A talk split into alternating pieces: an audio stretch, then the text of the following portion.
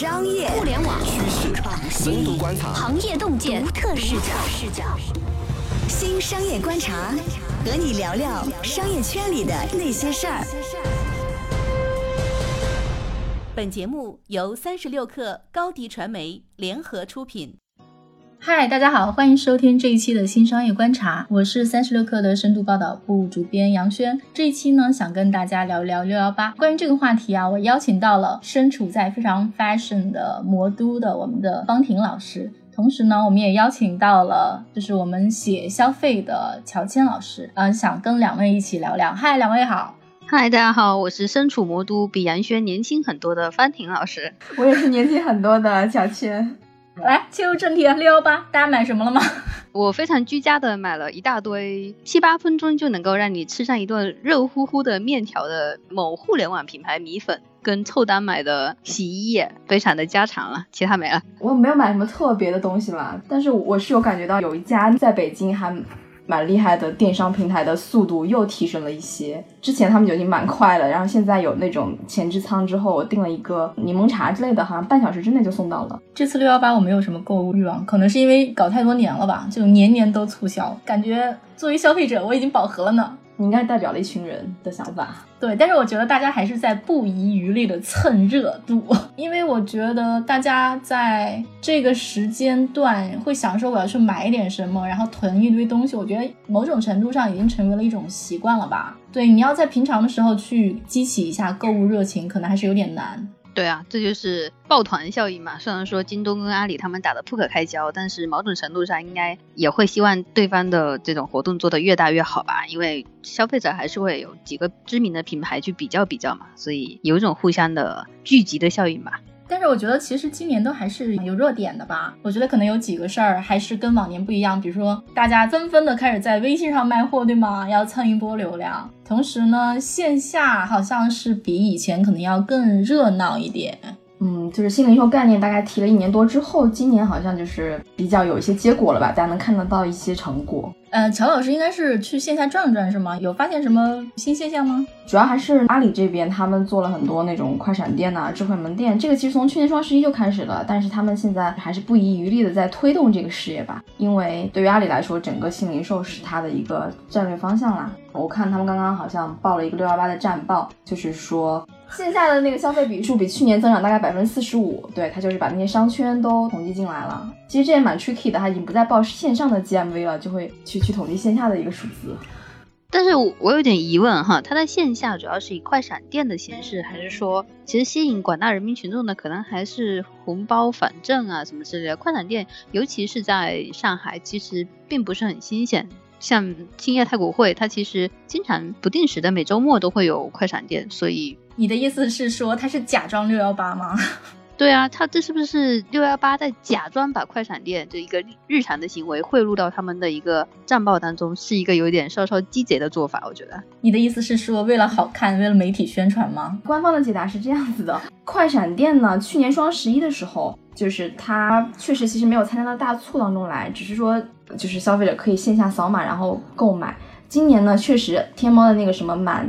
三百减三十的那个购物津贴，你是可以在线下也通用的。那还是有一定的诱惑力的。对我们这些穷苦人民大众来说，能减三十是三十。我大概囤了好几件儿麻辣面皮，但是我觉得今年好像匆匆赶过来去做六幺八的，好像还有很多小程序电商。这好像是之前没有的事情。对，包括像我们的记者孙然去采访的话，Look 就是那家给那些大号去提供小程序电商接入的，他们好像是应该不会提前超过一两个月才开始做这件事情的。尤其是京东跟微信的合作，给了他们一个很强的信号，觉得看上去爆发点要来了。我觉得也是因为从去年下半年，其实所谓的微信生态跟这当中的一些电商才逐渐的热起来。然后其实今年这个六幺八算是第一个促销的节点，可能大家都还没有清楚到底应该怎么玩，所以还是在一个试水的阶段吧。但大家又很踊跃，又不想错过这个机会。京东、微信首 Q 的人好像跟我们就说了这个事情。他们说，在六幺八期间呢，他们在小程序里面做了一轮广告引流，说效果真的还蛮不错，说效果比平时做 H 五传播的分享率要高，就是分享率高达百分之四十，有的时候高达百分之八十。我觉得可能还是因为东西便宜啊，我觉得还是因为说大家对六幺八有认知吧。我自己个人的消费感受的话，我最近还真的蛮容易会因为微信的文章去买东西的，因为我个人其实还是更倾向于线下买东西，而不是用淘宝。我一刷淘宝就困。但是呢，我平常不是就喜欢看一些类似于叉叉吃喝指南或者是穿搭号嘛？就尤其是叉叉吃喝指南，真的特别容易让你不知不觉就下了单。那我觉得微信就完全是为了转化你这部分用户啊，你就是以前没有被淘宝转化，现在被他们转化的那一部分。以前去淘宝买还是说比较明确的这种目标，然后要搜索的这种，你可能会觉得累或者烦。然后现在在微信里面，其实真的是无意当中看到了什么内容，然后就激发了你的灵感和购买欲望，然后你就下了单。对，这有点像是无目的性的购买，但我自己本来有这个消费能力嘛。所以他能够很好的把我的钱给掏出去。对，这吃的东西，我不知道听众朋友怎么样。我反正是本来不是一个爱吃零食的人，但是如果看公众号那个照片、视频，然后一看价格也就百来块，真的不知不觉就一笔一笔的给掏出去了。但我又不是那种专门会在小程序里面去固定用某个小程序去买的人，我一定是得看到图文配搭了，前戏特别长，我后面就会为这一下付费。恭喜你成为了四千万分之一，因为。有第三方机构给了一个数据，就是说六幺八期间通过分享，然后进入微信平台小程序买东西的新用户多达三千九百多万，也就是四千万吧，四千万分之一，恭喜你！而且我觉得这四千万应该只是个开始，到了明年六幺八，甚至是今年双十一的时候，我们肯定能够看到一个更惊人的数据。但是我自己是觉得说。其实你可能比较爱买吃喝，然后像我这种长得比较好看的，其实就比较喜欢爱买衣服。其实，在淘宝，你要么买自己熟悉的店，要么还是买那种品牌店嘛，然后会比较放心嘛。我会觉得说，如果在穿这个品类上，如果说真的能通过新零售把线下的商家给圈起来，我觉得还会挺有意思的。哎，我想到一个，其实你们俩刚刚说的两种品类吧，就是确实是吃的东西更适合在微信里面卖，因为它的品牌的概念通常不是那么强，就大家觉得这个图片挺诱人的，然后可能就下单了。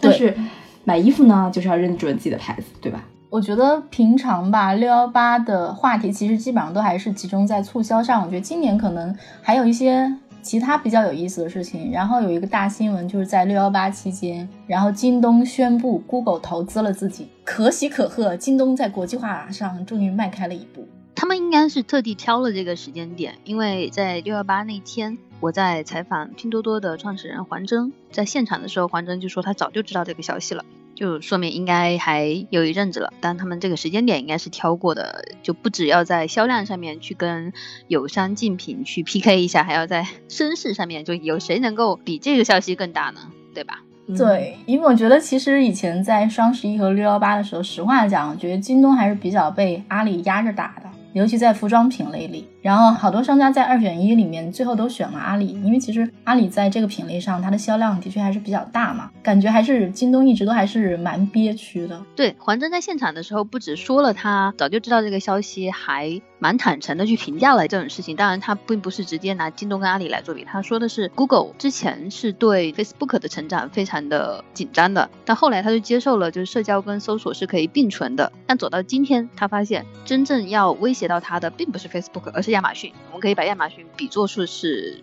国内的京东跟淘宝哈，因为亚马逊它已经变成了一个搜索平台，而且它是把。最头部、最值钱的，直接可以跟买东西相关的那部分搜索给拿走了，就所以 Google 自己的根基都已经受到了威胁，所以它就投了京东。这个是环真分析的，我觉得还蛮可以接受的一个投资逻辑。我不知道你们是怎么看。我这里可以补充一个数据给大家，就是二零一七年，谷歌跟 Facebook 他们在广告市场其实是两家加起来有接近百分之六十的一个份额。但是就是有一个机构预测，他们之后就是一八年、一九年、二零二零年都会下降。但是反过来，其实是那个亚马逊它的广告虽然占比比较低，但是增速是非常快的，好像已经达到了百分之一百三以上。这个就是刚才我们在说的那个亚马逊的这个快速增长，包括它的广告的增长对谷歌的一个威胁。这个其实就跟之前就比如说百度，呃，可能也有很多人在上面搜衣服呀，或者是呃鞋子呀的东西。那后来其实因为淘宝成长起来之后，大家就觉得淘宝才是一个更大的这种搜索商品的入口。还挺凑巧的，因为我刚跟华兴资本的包凡聊过，其实包凡跟京东刘强东的关系很好，所以我当时就问了他说，Google 投京东这个事儿逻辑是什么？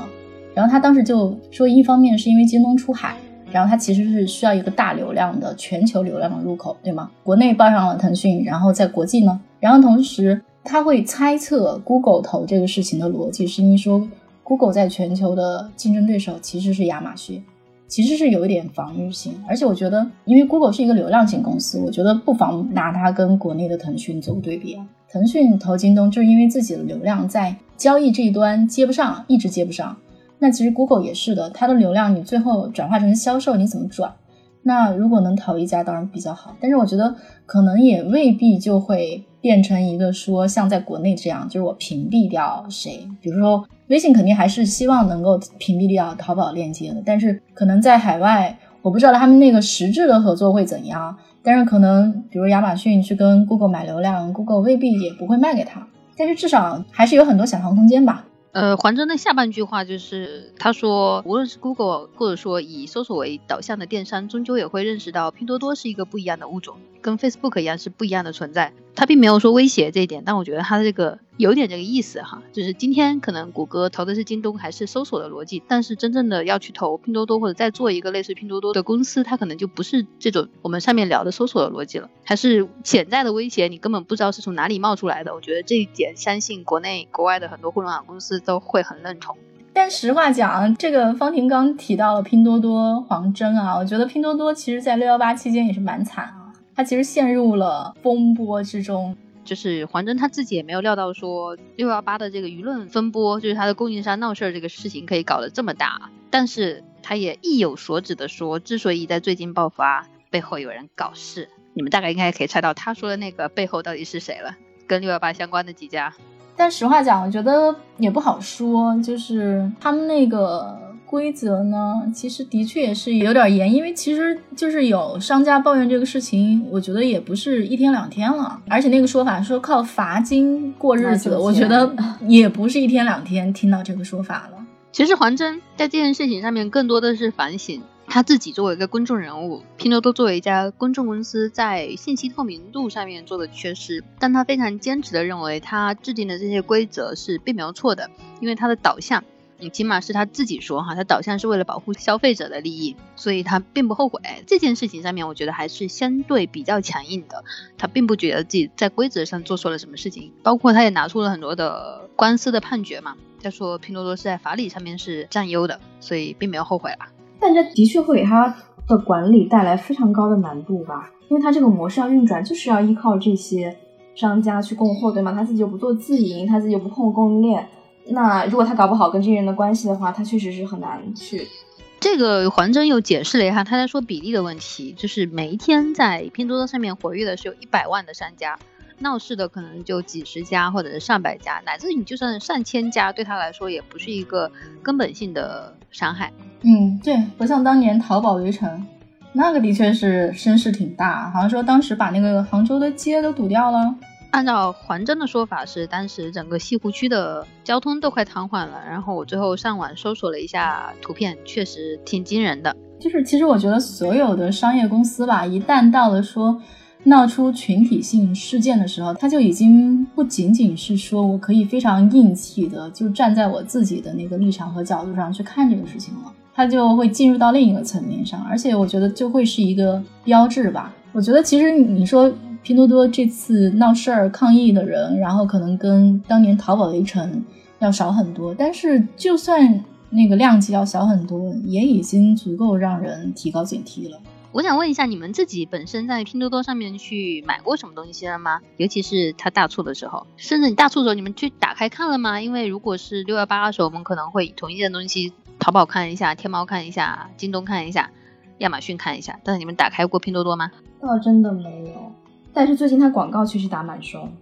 就是我我当时说，为什么拼多多会就是投世界杯广告？就是好奇怪哦，世界杯广告不是一般都是拉男性用户的吗？对呀，我当时也有这个疑问，因为因为你们看现在拼多多上面，我们不是主要的受众嘛，所以我们一想到拼多多就想到大蒜、李子，但其实现在拼多多上面你知道有小米，小米的官方旗舰店即将入驻哈，还有博士耳机，还有音箱什么的。Vivo 的旗舰店已经入驻了，对，就所以其实他们吸引男性消费者也情有可原。黄峥想要达到的愿景是多实惠多乐趣。他说现在的拼多多还是处在一个多实惠的阶段嘛，多乐趣做的还比较少。但如果他们真的要往多乐趣跟更高的品牌去走的话，男性肯定也是他们要拉的一大部分的受众吧。对，所以他们在六幺八期间投了很多世界杯的广告。哎，谁让世界杯赚上了六幺八呢？预算多，撒一撒，可以理解了。还有一个挺有意思的事情啊，我有一个朋友的朋友，然后呢，在六幺八期间去美国纽约的博物馆朝圣，你知道想要去看艺术展，结果你知道他们那个展是什么吗？就是一帮老美特别稀奇的在看京东展。就是京东各种送货啊，什么乱七八糟的，大概就是什么怎么送货的，就各种这种那种，然后就是美国群众看的可津津有味了。我的那个朋友的朋友特别崩溃，就我千里迢迢对，但是我我不知道多少钱，我不知道会啊，但的确还挺有趣的，但我不知道是不是这跟刚才我们就讲嘛，就是 Google 投京东，京东要国际化，我觉得其实这都是一些非常小的。切口，但是我们能够看到说，哦，这个事儿的确是迈进到现在这一步了。就之前就有消息传啦，就说那个一八年下半年京东就会进美国。对，它的做法还是跟在国内一样，就渐渐那个物流啊这种的。但如果京东真的把它非常引以为豪的物流的能力移植到美国，相信可以让帝国主义人民也过上了腐败生活。我觉得也不会很 work。亚马逊既然都做成现在这个样子，凭什么京东会做的比亚马逊好呢？我倒是不太乐观。而且那个市场已经被亚马逊深耕的很好了，那京东凭什么呢？因为我觉得这个生意模式吧，讲到电商，归根到底，最后还是就比如新时代的电商，其实还是上个时代的沃尔玛，你最后还是要成本最优嘛。京东在砸钱在物流上，能砸多少呢？能砸出一个什么效果呢？而且美国人力也不便宜呀。我觉得，除非是说京东有开创性的节省成本的办法，比如说现在的无人设备，对，通过无人机然后送货。但是我觉得这个可能侧面也反映说，腾讯的国际化呀做的不是太好。呃，也不能这么说吧，至少是微信出海没有出太好。他们在微信就社交这一块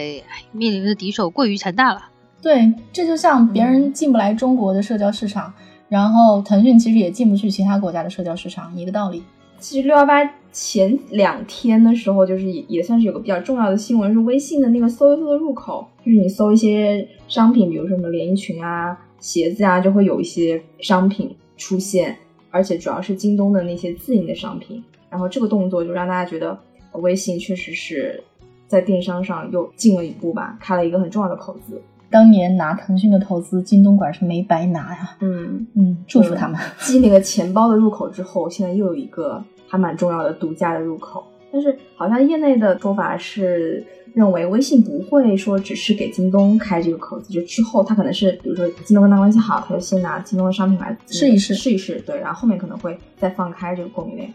那其实还是说微信越做越重了呗，就是最近啊，大家其实都在谈微信可能还是有比较强烈的变现压力，比如说他现在把订阅号改成了信息流模式，这样大家就会觉得说，那你以后更方便插广告了吗？其实张小龙以前说过，说我不会这么改的，但是现在也改了。我觉得真的是竞争压力大，变现压力大。